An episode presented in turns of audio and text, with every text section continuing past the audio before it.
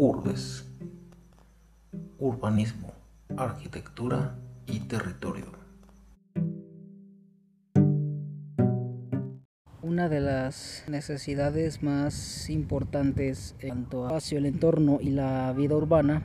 son sin duda alguna los espacios públicos, áreas verdes, las cuales, bueno, se entiende que serán sitios la sana convivencia entre ciudadanos y en el caso de las áreas verdes, un encuentro más cercano a las cuestiones naturales dentro del mismo espacio urbano. Tenemos entendido entonces que eh, entre las exigencias de la Organización Mundial de la Salud se encuentran entre 10 y 16 metros este, cuadrados por habitante. Números más, números menos, pero esto para darnos una idea de que cada ciudadano, cada ciudadana deben tener los espacios necesarios para poder este, garantizar su calidad de vida, así como el de su recreación, que es una cuestión bastante fundamental. No obstante, el caso de, de Guadalajara, localizado en el occidente de México, eh, nos encontramos con varios casos, los cuales se dan las luchas entre los vecinos, las comunidades que defienden sus espacios o que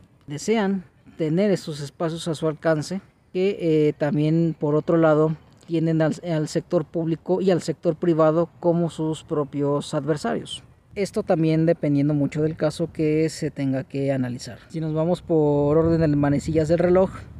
nos vamos a encontrar entonces con el caso de Huentitán el Bajo, localizado en el norte del área metropolitana de Guadalajara, en la que los vecinos se han levantado ya enfadados contra el gobierno del estado de Jalisco y el ayuntamiento de Guadalajara, dado que quieren que ese terreno, es público, desde la expropiación que se llevó durante la gestión de Arnulfo Villaseñor Saavedra durante la década de 1980, eh, la realización de eh, vivienda vertical, es decir, eh, la donación, venta de un terreno que es de índole público a un privado, lo cual no lo ven con buenos ojos. En cambio, sí ven con buenos ojos la realización de un espacio verde, de un parque, dada la necesidad de espacios que existen en la zona. durante este año eh, nos hemos dado cuenta de que los vecinos se han levantado en una especie de resistencia, tomando de nueva cuenta ese espacio, tratando de hacer lo suyo para que se cumpla ese anhelado sueño. Todo empezó básicamente desde la década de los 2000,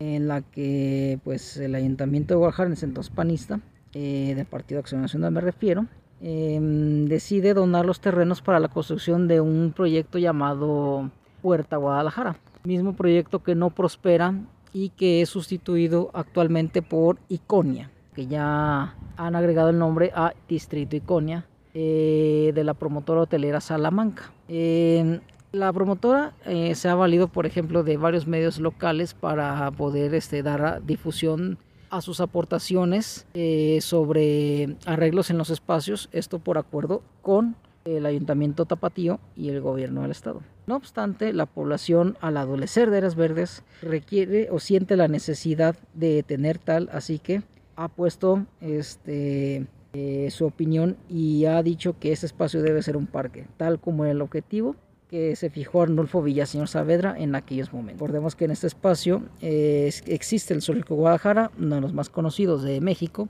Así también estuvo el planetario Severo Díaz, que eh, desgraciadamente empezó a decaer en los 2000 hasta ser desmantelado de manera definitiva en la misma década de los 2000. Por otro lado tenemos el caso de del Cerro de la Reina en Tonalá, Jalisco, en el que los vecinos han demandado que el Ayuntamiento de Tonalá ha cambiado sus planes de ordenamiento territorial para poder darle el beneficio a las inmobiliarias para construir vivienda. Estamos en el mismo caso, hablamos en este caso de un espacio verde que eh, es ya mm, un símbolo de este municipio, Tonalá, metropolitano Guadalajara, y en el que la población eh, también se ha, o mejor dicho, ha levantado su opinión para defender su parque. También tenemos algunos casos en algunos casos este, perdón, algunos años en esta situación eh, y también bueno habrá que ver cuál será el acontecimiento que debe pasar aquí en el futuro. Sin embargo, otro caso que ha sido exitoso, que también ha comenzado de esta manera con una confrontación sector público, sector este comunitario, es el de Tlaquepaque, un predio que se encuentra en la salida a Chapala y la salida a la Ciudad de México, para quienes no, nos conozcan, no conozcan la ciudad, y en la que se anunció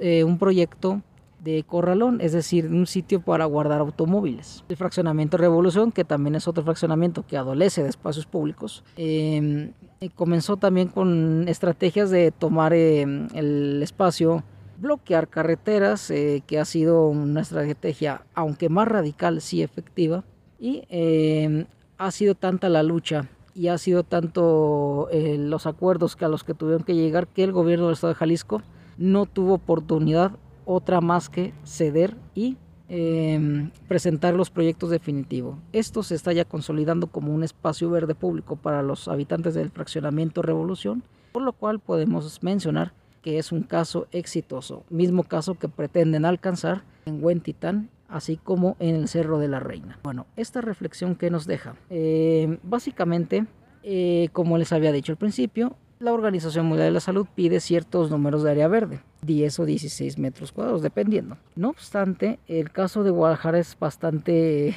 importante. ¿Por qué? Porque estamos hablando de, promedios de 1 o 2, cuando mucho, metros cuadrados, en los cuales pues se adolece demasiado de un espacio verde. Hay zonas de la ciudad de Guadalajara, las cuales se pueden ver desde fotografía aérea, en las cuales no se cuenta con, esta, con estos espacios. Si vemos casos latinoamericanos exitosos, sin duda alguna también nos llega el del Curitiba de Jaime Lerner, en la que llegan hasta 19 metros cuadrados, con la eh, sencilla estrategia de no urbanizar zonas no aptas y dejarlas como espacios verdes. No solo Guadalajara, sino muchas ciudades de América Latina enfrentarán esta situación. Deben ya, por lo tanto, otorgar los espacios necesarios para la calidad de vida y recreación de la población. Que tengas un buen día.